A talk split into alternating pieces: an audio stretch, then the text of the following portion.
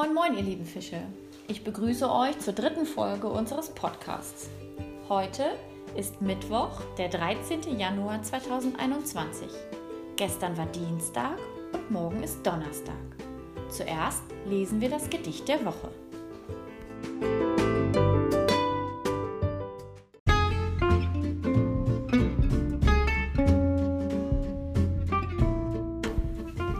Im Nebel.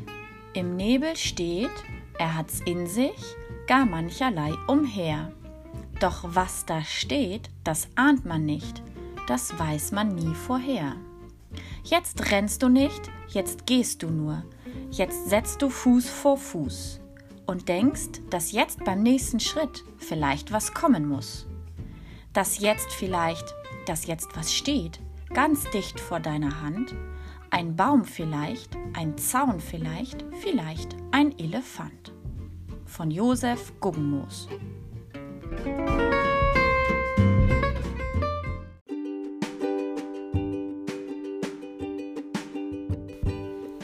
Heute bearbeitest du in deinem Wochenplan den Mittwoch. Suche dir zuerst wieder eine Person, der du das Gedicht der Woche einmal vorlesen kannst. Wenn du das Gedicht fertig vorgelesen hast, machst du ein Häkchen in der Spalte Erledigt. Nun nimmst du deine Knickliste und knickst den Dienstag nach hinten weg. Dazu musst du bitte auch die Knickliste ausheften. Ich habe bei einigen Kindern gestern in der Notbetreuung gesehen, dass sie die Knickliste nicht ausgeheftet haben. Tut das bitte für mich, damit ich wirklich weiß, dass du die Wörter aus dem Kopf abgeschrieben hast. Wenn du die Wörter nur abdeckst, glaube ich, dass du die Wörter nur abgeschrieben hast, weil ich keine Knicke sehen kann. Wenn du die Knickliste fertig geschrieben hast, machst du in deinem Wochenplan wieder einen Haken. In deinem Lola-Heft sollst du heute die Seite 25 bearbeiten. Zuerst liest du dir die Tipps der Kinder oben auf der Seite durch. Und danach unterstreichst du bei Aufgabe 2 alle Nomen blau und alle Verben rot. Denke daran, Nomen sind die Wörter, die wir groß schreiben und sind die Namen aller Dinge und Personen. Verben ist das, was sie tun. Danach sollst du heute außerdem den Lese-Info-Falter bearbeiten. Hier liest du dir erst einmal den Text zum Thema Winter durch. Danach beantwortest du die Fragen auf der nächsten Seite. Auf der letzten Seite sollst du nun aufschreiben, was du alles zum Thema Winter weißt. Bei Anton, die Aufgaben bearbeiten, müssen nur noch Amanda, Ivy, Martje, Nora und Umay. Alle anderen sind bereits fertig. Das ist richtig gut.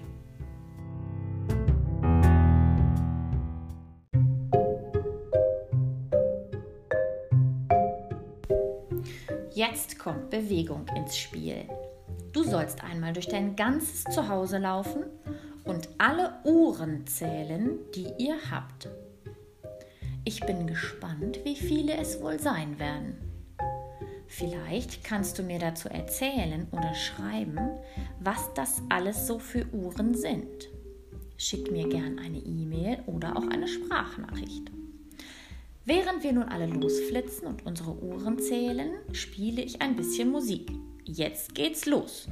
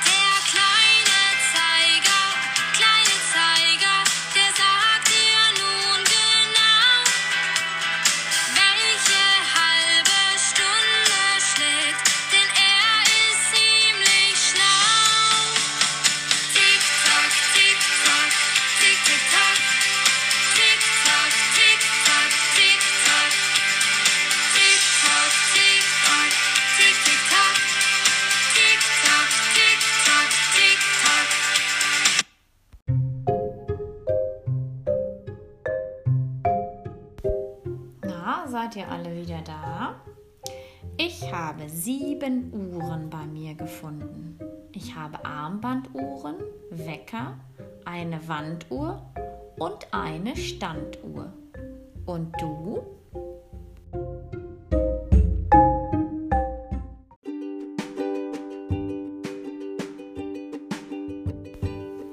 Luis und Line haben uns eine Sprachnachricht geschickt und haben die Fragen von gestern beantwortet. Hört selbst.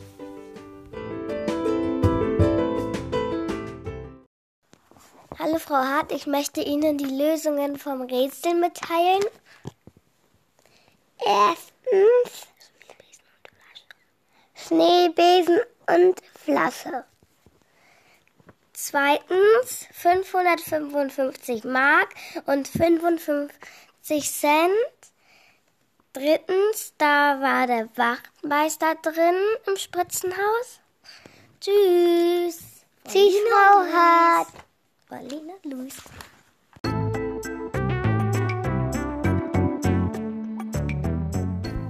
Jetzt kommt das dritte Kapitel von Räuber Hotzenplotz.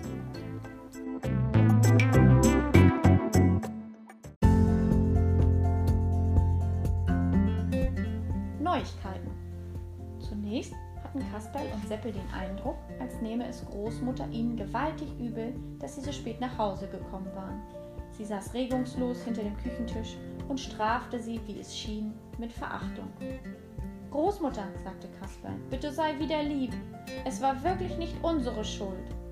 Jetzt erst merkte er, was mit Großmutter los war. Ach du grüne Sieben, ich glaube fast, sie ist wieder ohnmächtig. Seppel deutete auf die leere Bratpfanne und den Sauerkrauttopf. Vielleicht war sie böse, weil wir nicht pünktlich zum Essen gekommen sind, meinte er. Da hat sie vor lauter Ärger alles allein verputzt. Und dann ist ihr schlecht geworden. Kann sein, sagte Kasperl. Neun Bratwürste und ein ganzer Topf Sauerkraut sind ein bisschen viel für sie. Gemeinsam schleppen sie Großmutter auf das Sofa. Sie betupfen ihre Stirn und Schläfen mit Franzbranntwein. Sie hielten ihr eine frisch aufgeschnittene rohe Zwiebel unter die Nase. Davon musste Großmutter fürchterlich niesen und nachdem sie sich ausgenießt hatte, richtete sie sich auf und blickte umher wie jemand, der seinen eigenen Namen vergessen hat. Dann fiel ihr Blick auf die leere Bratpfanne und den Sauerkrauttopf auf dem Küchentisch.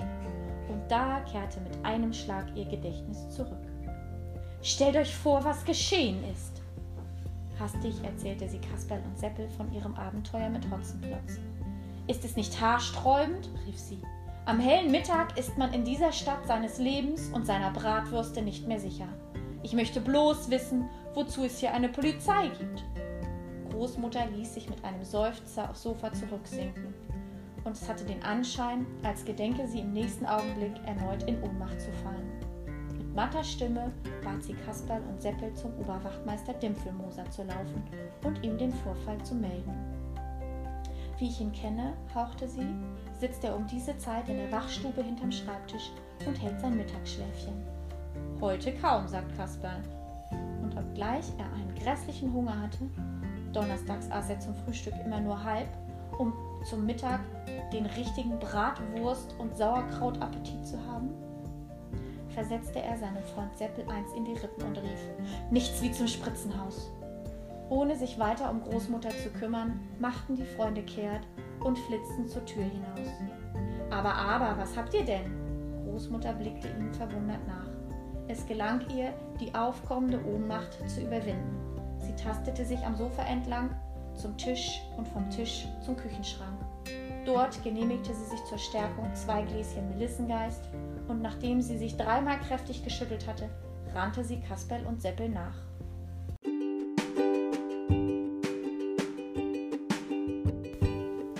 Bin ich wieder gespannt, wie gut ihr zugehört habt. Erste Frage. Was hielten Kasper und Seppel der Großmutter unter die Nase, damit sie wieder zu sich kam? Zweite Frage. Wo ist der Wachtmeister Dimpfelmoser normalerweise immer um die Mittagszeit und was macht er in dieser Zeit? Und die dritte Frage. Wieso hatte Kasperl donnerstags am Mittag immer besonders großen Hunger. Ich freue mich über eure Antworten und wünsche euch heute einen wundervollen Tag.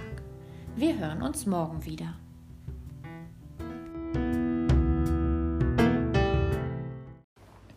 Hallo Fahrt, hier ist Ewald. Ich habe die Uhren gezählt. Ich habe eine Wanduhr, einen Wecker, zehn Armbänder, Uhren und eine Küchenuhr und eine Standuhr. Tschüss, Frau Hart. Hallo, Frau Hart. Hallo, Frau Hart. Ich möchte Ihnen die Antworten für das Rätsel mitteilen. Erstens eine Zwiebel. Zweitens, der Wachtmeister sitzt in der Wachstube hinter dem Schreibtisch und macht Mittagsschlaf. Drittens, Kaspar isst immer ein halbes Frühstück, damit er dann richtigen Appetit auf das Mittagessen hat am Donnerstag. Tschüss! Hallo Frau Hart, ich möchte Ihnen mitteilen, wie viele Uhren wir haben. Insgesamt haben wir 15, davon 8 Armbanduhren, 2 Pendeluhren und 5 Digitaluhren. Tschüss!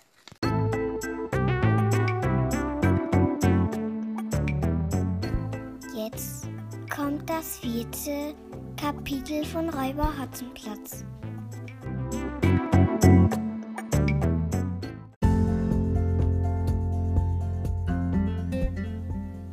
Ein Ausbund an Unverschämtheit. Zum Spritzenhaus gab es zwei Schlüssel. Den einen hatte Herr Oberwachtmeister Dimpfelmoser in Verwahrung. Den anderen, der Hauptmann der Freiwilligen Feuerwehr, ein Herr Rübesamen, im Hauptberuf Inhaber einer kleinen Senffabrik.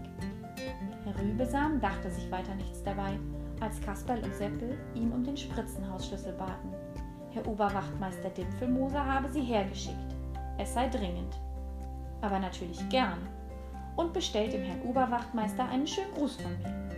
Sobald Kasperl und Seppel den Schlüssel hatten, rannten sie, hast du, was kannst du, zum Spritzenhaus, wo sie von Großmutter schon erwartet wurden. Sag mir um Himmels willen, was soll das alles? Du wirst es gleich sehen, Großmutter. Kasper steckte den Schlüssel ins Schloss und sperrte das Tor auf. Der Herr Polizeioberwachtmeister Alois Dempfelmoser lag im hintersten Winkel des Spritzenhauses zwischen der Wand und dem Feuerwehrauto. Er war von unten bis oben in einen Feuerwehrschlauch eingewickelt. Am einen Ende der Rolle schauten die nackten Füße heraus und am anderen Ende der Hals und der Kopf. Kopf aber steckte in einem leeren Wassereimer. Deshalb hatte Herr Herrn Dimpfelmosers Stimme so dumpf und fremd geklungen, dass Kasperl und Seppel sie nicht erkannt hatten. Kommt, helft mir, rief Kasperl, wir müssen ihn wieder auswickeln. Sie packten das eine Ende des Feuerwehrschlauches und zogen daran. Da begann sich der Herr Oberwachtmeister um die eigene Achse zu drehen wie eine Spindel. Und je eifriger sie zogen, desto schneller drehte er sich. Sachte, sachte, rief er, mir wird ganz schwindlig im Kopf, der Mensch ist kein, kein Brummkreisel. Es dauerte eine Zeit lang, bis sie ihn fertig ausgewickelt hatten. Nun zeigte es sich, dass der arme Herr Dimpfelmoser nur noch mit Hemd und Unterhose bekleidet war. Alles Übrige hatte ihm Hotzenplotz ausgezogen und weggenommen, sogar die Strumpfsocken. Warum lasst ihr mich denn in diesem verdammten Eimer so lange stecken? Richtig, der Wassereimer. Den hatten sie ganz vergessen. Kasperl befreite Herrn Dimpfelmoser davon und Herr Dimpfelmoser holte ein paar Mal Luft. Na endlich, unter dem Ding bin ich ja halb erstickt. Er rieb sich die Augen und blickte an sich hinunter. Dieser Halunke, er hat mir sogar die Hose geraubt. Ich bitte Sie, Großmutter, gucken Sie weg. Großmutter nahm den Zwicker ab. Das ist besser als weggucken. Doch nun sagen Sie mal, was um alles in der Welt ist hier eigentlich vorgefallen? Herr Dimpfelmoser hängt sich Kaspers Jacke um und setzt sich auf das Trittbrett des Feuerwehrautos. Hotzenplotz hat mich reingelegt, brummte er. Kurz nach halb zwölf war es. Plötzlich, ich stehe wie immer um diese Zeit auf dem Marktplatz und sorge für Recht und Ordnung, ertönt aus dem Spritzenhaus lautes Wehgeschrei. Hilfe, Herr Oberwachtmeister, Hilfe! Ich habe eine Blinddarmverrenkung. Ich muss zum Doktor. Kommen Sie! Schnell, schnell, kommen Sie! Ich renne natürlich sofort zum Spritzenhaus. Eine Blinddarmverrenkung, denke ich, darf man nicht auf die leichte Schulter nehmen. Wie, wenn er daran eingeht? Ich sperre das Tor auf und nichts wie hinein. Da bekomme ich unversehens, ich weiß nicht woher, einen Schlag auf den Kopf. Und dann bin ich für eine Weile weg, weit weg gewesen. Entsetzlich, rief Großmutter. Haarsträubend und entsetzlich. Ich sage ja, heutzutage muss man bei Räubern auf alles gefasst sein, selbst wenn sie sterbenskrank sind. Der war gar nicht sterbenskrank, knurrte Herr Dimpfelmoser. Er hat mir mit seiner Blinddarmverrenkung bloß etwas vorgeschwindelt, damit er mich auf den Kopf hauen konnte. Und wissen Sie was? Er hat es mit einer Feuerpatsche getan. Das hat er mir hinterher, als ich gefesselt aufwachte, selbst erzählt. Auch das noch, rief Großmutter. Dieser Mensch ist doch wirklich ein Ausbund an Unverschämtheit. Man muss ihn auf schnellstem Weg wieder einfangen und der gerechten Bestrafung zuführen. Finden Sie das nicht auch? Und ob ich das finde. Herr Dimpfelmoser sprang auf und schüttelte die geballten Fäuste. Ich werde es dem Halunken zeigen zum Donnerwetter. Und wenn er sich hinter dem Mond verkriecht. Damit wollte er losstürmen und die Jagd nach dem Räuber Hotzenplotz aufnehmen. Seppel gelang es gerade noch rechtzeitig, ihn an dem Hemdzipfel zu packen und festzuhalten. Nicht doch, Herr Oberwachtmeister, rief er. Vergessen Sie nicht, dass Sie keine Hose anhaben. Musik